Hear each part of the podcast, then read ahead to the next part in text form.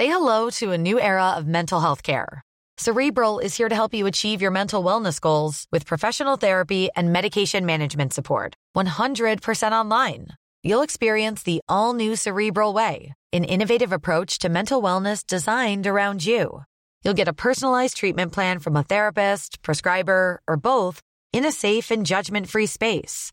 Your Cerebral therapist or prescriber will outline a customized plan with clear milestones along the way so you can get to feeling your best. With Cerebral, you're not alone in your mental health journey.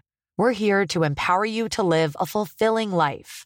So take that first step towards a brighter future and sign up today at cerebral.com slash podcast and use code ACasts to get 15% off your first month. Offer only valid on monthly plans. Other exclusions may apply. Offer ends July 31st, 2024. See site for details. Nous sommes en guerre. Moi, moi, je, personnellement, je m'étouffe. Accélère Accélère Ils sont aux ordres du pognon Faut laisser la star tranquille. Une fuite de données massive qui révèle les fraudes importantes de personnalités du monde entier, des tensions aussi importantes entre la France et l'Algérie, ou encore les très nombreuses actualités. En bref, salut c'est Hugo, j'espère que vous allez bien, que vous avez passé un bon week-end, ou alors que ça a été niveau euh, taf pour ceux qui devaient euh, travailler euh, le week-end. On est parti, comme chaque jour, du lundi au vendredi, pour un nouveau résumé de l'actualité en moins de 10 minutes. Et pour commencer donc les actus aujourd'hui, Aujourd'hui, on commence avec la crise diplomatique entre la France et l'Algérie qui s'est euh, déclarée ce week-end. En fait, ce samedi, eh bien, euh, l'Algérie a décidé de rappeler et de ramener son ambassadeur euh, en France, le tout pour une consultation. Alors, dit comme ça, ça peut paraître assez anecdotique, mais en réalité, c'est le signe de fortes tensions diplomatiques de rappeler comme ça un ambassadeur. Pour vous donner un exemple, la France avait fait la même chose il y a quelques semaines en rappelant eh bien, ses ambassadeurs qui étaient aux États-Unis et en Australie, le tout lors de l'épisode de la crise des sous-marins. Bref, un rappel de l'ambassadeur de la part de l'Algérie, mais au-delà de ça, eh bien l'Algérie a également décidé d'interdire son espace aérien aux avions militaires français. Donc concrètement, eh bien les avions militaires français qui se rendent notamment en Afrique pour l'opération euh, militaire Barkhane ne peuvent plus survoler euh, l'Algérie et ils doivent donc faire un certain détour pour arriver au Sahel. Mais alors, qu'est-ce que l'Algérie reproche très exactement euh, à la France? Eh bien, tout est parti de propos qu'a tenu euh, Emmanuel Macron jeudi dernier lors d'une rencontre avec euh, des jeunes issus de familles qui ont vécu la guerre d'Algérie. C'est des propos qui ont été rapportés par le journal Le Monde. Alors, c'est assez difficile de les résumer comme ça sans sursimplifier la portée des propos, etc., etc. Donc, je vous mets évidemment le lien de l'article en description si ça vous intéresse. Mais plusieurs déclarations du président de la République ont fait euh, polémique en Algérie. Emmanuel Macron a notamment euh, critiqué, je cite, le système politico-militaire algérien qui est selon lui fatigué. Par ailleurs, là aussi c'est peut-être un peu complexe à résumer euh, comme ça, mais il a aussi reproché au pouvoir algérien d'avoir produit, je cite, une histoire officielle totalement réécrite qui ne s'appuie pas sur des vérités, mais sur un discours qui repose sur une haine de la France, en référence donc notamment à cette période où euh, la France a colonisé l'Algérie. Et du coup, suite à ça, eh bien, vous vous en doutez peut-être, euh, l'Algérie a jugé ces propos inacceptables et reproche donc à Emmanuel Macron de se mêler des affaires algériennes qui ne le regardent pas. Bref, jusqu'à il y a encore quelques semaines, les relations entre l'Algérie et la France étaient relativement bonnes, euh, puisque Emmanuel Macron en 2017 notamment avait qualifié la colonisation de crime contre l'humanité. Il avait été salué par une partie des Algériens pour ça. Mais donc, depuis quelques jours, entre ces déclarations que je viens de vous évoquer là, ou encore la réduction du nombre de visas accordés aux Algériens qui souhaiteraient venir en France, eh bien, les tensions semblent donc repartir de façon importante. On va suivre évidemment l'évolution de tout ça, d'autant plus que les commémorations des 60 ans de la fin de la guerre d'Algérie approchent. C'est pour début 2022, donc il pourrait y avoir des nouvelles tensions à ce moment-là. Allez, on continue avec le sujet à la une de ces actus du jour. On va parler d'un immense scandale révélé euh, ce dimanche. Un scandale qui révèle le nom de centaines de personnalités qui ont échappé aux impôts en plaçant des milliards de dollars dans des paradis fiscaux. Cette nouvelle enquête, baptisée Pandora Papers, c'est un travail du consortium international des journalistes d'investigation qui regroupe en fait 600 journalistes de plus de 100 médias, euh, dont euh, le journal Le Monde ou encore euh, Radio France en France. Et ils se sont euh, notamment appuyés sur une fuite de 11,9 millions de documents. Et on y retrouve des mails, des relevés de comptes, etc. Bon alors, des révélations sur des riches qui arrivent à échapper aux impôts. Eh bien, c'est pas vraiment quelque chose de nouveau puisque en 2016 notamment, il y avait eu les Panama Papers avec euh, des révélations similaires.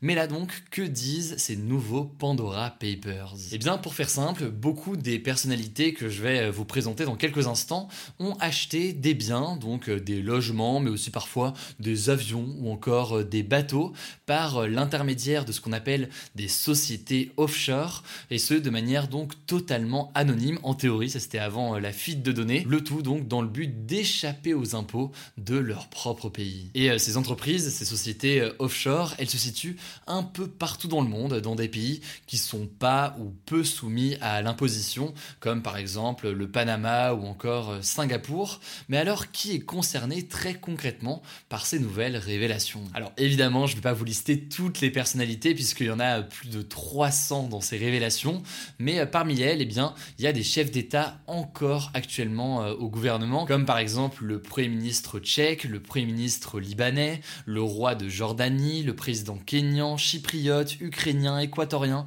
mais également des anciens dirigeants comme l'ex-Premier ministre britannique Tony Blair ou encore des célébrités comme euh, la chanteuse colombienne Shakira. Et attention, Cocorico, dans ces révélations, eh bien, il y a aussi des Français. On retrouve euh, notamment Dominique Strauss-Kahn, l'ancien ministre des euh, Finances et ancien directeur du Fonds monétaire international. Dominique Strauss-Kahn aurait fait transiter plusieurs millions de dollars via une société basée au Maroc. Alors c'est important de noter que dans la plupart des pays, eh bien, les personnes ne seront pas poursuivies puisque avoir recours à une société offshore, ce n'est pas forcément illégal, mais euh, ce que cherchent à montrer en fait les journalistes, c'est le décalage entre d'un côté le discours de certains hommes politiques euh, qui sont des discours pour la transparence, la justice sociale, etc. Et le fait que de l'autre côté, eh bien certains tentent d'échapper aux impôts de leur propre pays par tous les moyens. Par ailleurs, certains jugent que ces révélations sont importantes car elles révèlent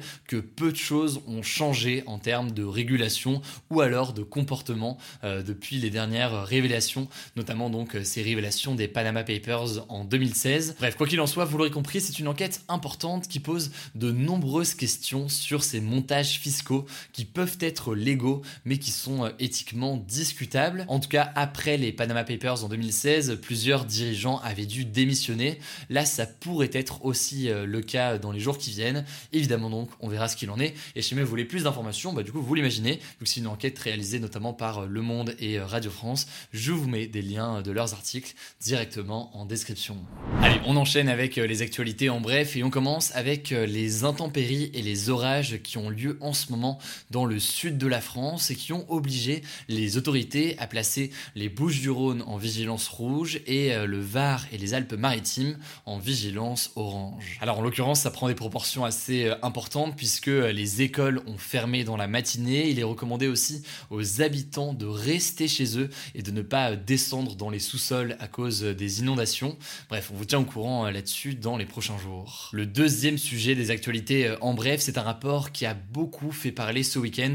On en a parlé d'ailleurs euh, ce dimanche sur notre compte Instagram, mais un rapport d'une commission indépendante qui est missionnée par la conférence des évêques de France fait beaucoup parler depuis quelques jours. Et en l'occurrence, eh bien, ce rapport a notamment détecté environ 3000 pédocriminels au sein de l'Église catholique en France depuis 1950. 50, dont une majorité de prêtres. Il s'agit en fait du plus gros travail de recherche jamais fait sur ce sujet qui est très sensible. Si vous voulez plus d'informations, eh bien, je vous mets un lien directement en description. La troisième information, rapidement, c'est une plutôt bonne nouvelle puisque c'est le rétablissement de la ligne de communication entre la Corée du Nord et la Corée du Sud, une ligne de communication qui avait été coupée fin août par le régime nord-coréen. En gros, des responsables des deux pays ont participé ce lundi matin à une conversation téléphonique, ce qui pourrait permettre donc à terme de renouer le dialogue entre les deux pays.